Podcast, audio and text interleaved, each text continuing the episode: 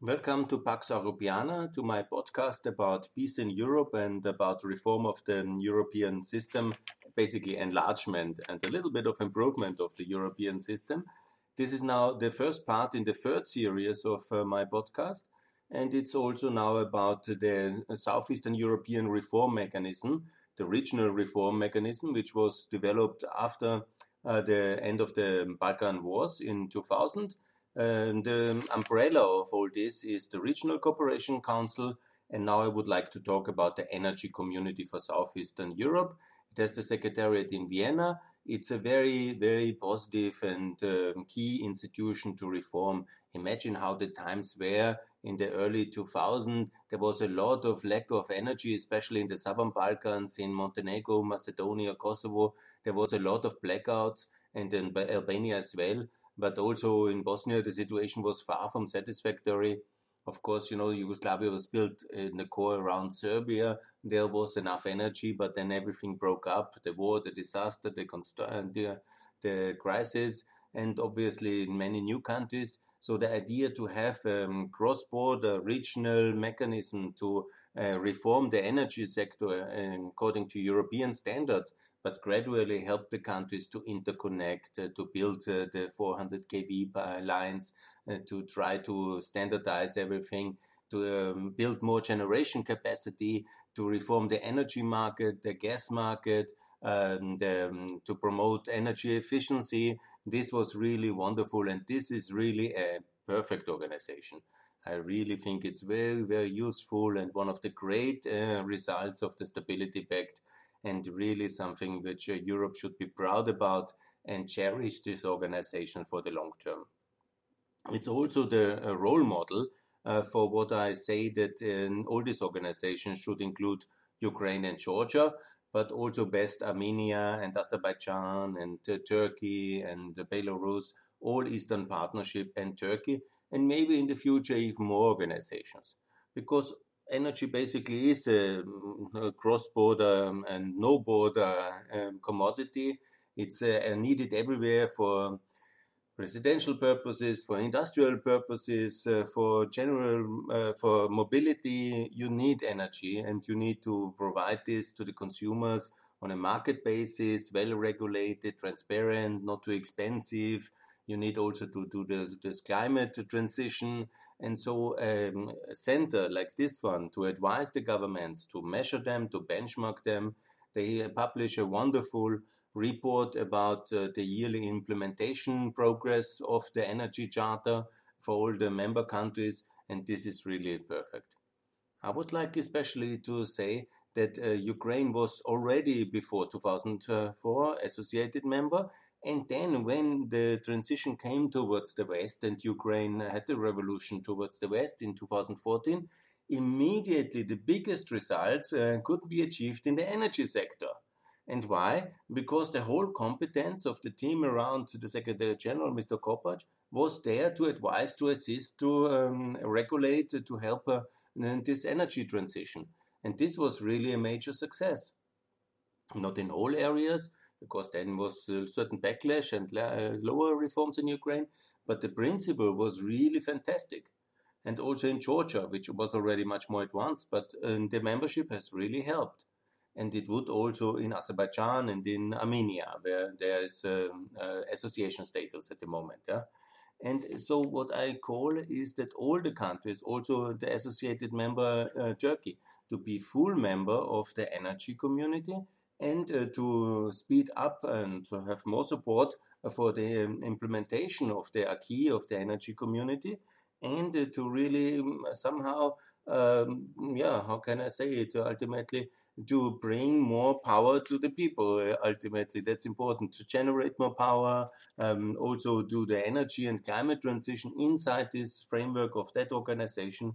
And I think it's a wonderful example how regional reform mechanism can be really very successfully deployed and how that benefits the businesses, the SMEs, the international investor, the consumers, the state. Uh, there's so many examples, uh, for example, how difficult the energy situation in Kosovo was, how much corruption there was in Albania, in the energy purchases, because the energy supply was always coming via Hungary to Serbia. Some few companies only uh, monopolizing this kind of energy transfers and uh, purchases. Also, the lack of generation capacity. And when you see the new hydropower projects which are going online in Albania, in Devoli, a wonderful project, or others which the Americans have now promised for Albania in the Skavica, this is really very, very positive and very, very excellent and this must be supported. I also call that energy is really the um, starting point, and as um, the energy community was the first one also to include Ukraine and Georgia, it's now we shouldn't stop at the Caspian Sea. All Central Asian countries should be invited to the energy community. It maybe can change its name or not. That doesn't matter, I think. Yeah. But what really matters is better regulatory uh, results for the people and for the investors there and for the, the whole when the energy sector works basically the whole economy and the whole state works much better because it's just uh, such a vital sector so it would be very good for first uzbekistan to join the ener energy community and all uh, um, central asian countries ultimately do it russia has understood that they created a separate energy uh, regional organization look good, fine, let's compete, let's give this offer to all the countries, and who wants to join the energy community should be allowed to do that. The same is also true for Israel, for Lebanon, and also Jordan. They would be also very much fitting into this uh, energy community um, because Turkey, anyhow, is close to them, and that would be a very logical extension of the European, of the SEE energy market. So anyhow, the task is to, to bring them all to European standards, but starting with uh, Southeastern European regional um, integration is a wonderful way to increase the energy independence of Europe. Let's not forget what we really have to do is to import less energy from hostile Russia because they uh, blackmail us with these energy imports and we are funding their aggression in Ukraine with our imports. So the task is systematically halve the energy dependency of Europe um, by every five years, and so then to gradually really phase that out. We don't need Russian energy. We have um, basically subsidized the Soviet Union for 50 years, uh, since 68, when the big pipelines have reached Western Europe via Austria, and they have lived and they have uh, allowed the Soviet Union a global surge of aggression everywhere in the, from the 70s, the terrible 70s, were funded by Western European energy consumers. It's not a coincidence that Russia, the Russian president has celebrated in 2018 on the 5th or 4th of June, and this um, energy cooperation with Austria, this gas hub, and um, because it was exactly Austria in 80, uh, 68, which was the start of this uh, tragic uh, subsidy system which of course uh, has given us a lot of energy good, you know, but it has also um, subsidized the Cold War for the opponents, for our enemies, yeah. And this was, of course, very negative, yeah. So energy really matters, and um, you know, I will also add that I'm very active on Twitter against Nord Stream 2. And that's a project we don't need anymore because we have now the Trans-Adriatic pipeline. It's uh, working very well since this year beginning, transporting Azeri gas uh, towards Italy under the Adriatic Sea, a wonderful achievement. And also we have the Krk um, uh, LNG terminal in Croatia. So we have so much additional gas capacity in southern Europe. We really don't need uh, this northern pipeline, and it's uh, just a pipeline of war, a pipeline of corruption, a pipeline funding uh, the Russian aggression in Ukraine and in Syria, and the Russian uh, whole state basically is uh, about 45% uh, funded by energy purchase sales and this is uh, the strategic way to win the next cold uh, this present cold war is uh, basically to buy less energy and so the russian state has less resources for its global aggression campaign so it's of course the big picture and the completion of the energy union in europe but obviously what is now on the SEE side very important is to complete the energy uh, union in uh, southeastern Europe. And also to enlarge it and to complete it, to speed up the efforts uh, to fulfill all these regulatory requirements, to build more um, capacity, obviously, to build more hydropower um, and, and, capacity. That's really very important. Um, be a little bit careful with our um, uh, capacity from the Chinese, but definitely also uh, in Kosovo and in Bosnia, we need to develop the coal energy it's not uh, good this kind of uh, crusade which some have against coal in Europe, and then uh, they get um, gas from Russia and claim this is good for the climate. It's maybe good for the NGOs which are funded by Gazprom, and I'm sure many of them are funded by Gazprom. But the really reality of Europe is that we have to have a decent energy mix, and the strategic independence from Russia, which is a hostile nation, is the most important for our priorities economically, strategically.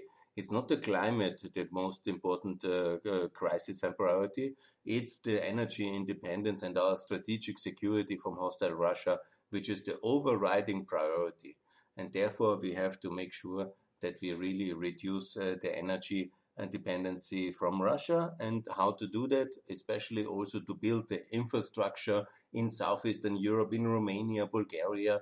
A lot is happening. We are already since uh, 15 years in this debate, and a lot of progress is happening. But unfortunately, there is also negative backslash like Nord Stream 2. And I call on everybody to make sure that uh, this project, Nord Stream 2, is never finished.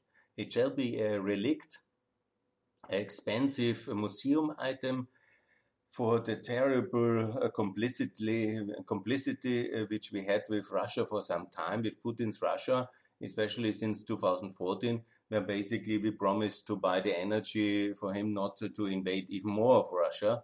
And this is, I think, a very uh, terrible policy. And I think we should uh, really more politically be courageous and not buy Russia off uh, with uh, billions, which then are available for other expansionary projects or aggressions uh, elsewhere. And uh, just to continue this Putin kleptocracy, that's totally, I think, the wrong way.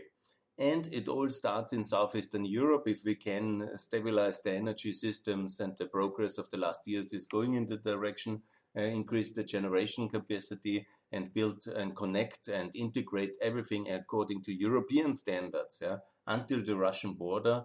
And this is really tremendous uh, success and also one of the reasons why it's absolutely useful and uh, makes a lot of sense to include Central Asia in the energy community for Southeastern Europe. And that's basically uh, my um, call, my proposal, and I hope that in 2021 this will be achieved. So, energy matters. Thanks a lot for your attention.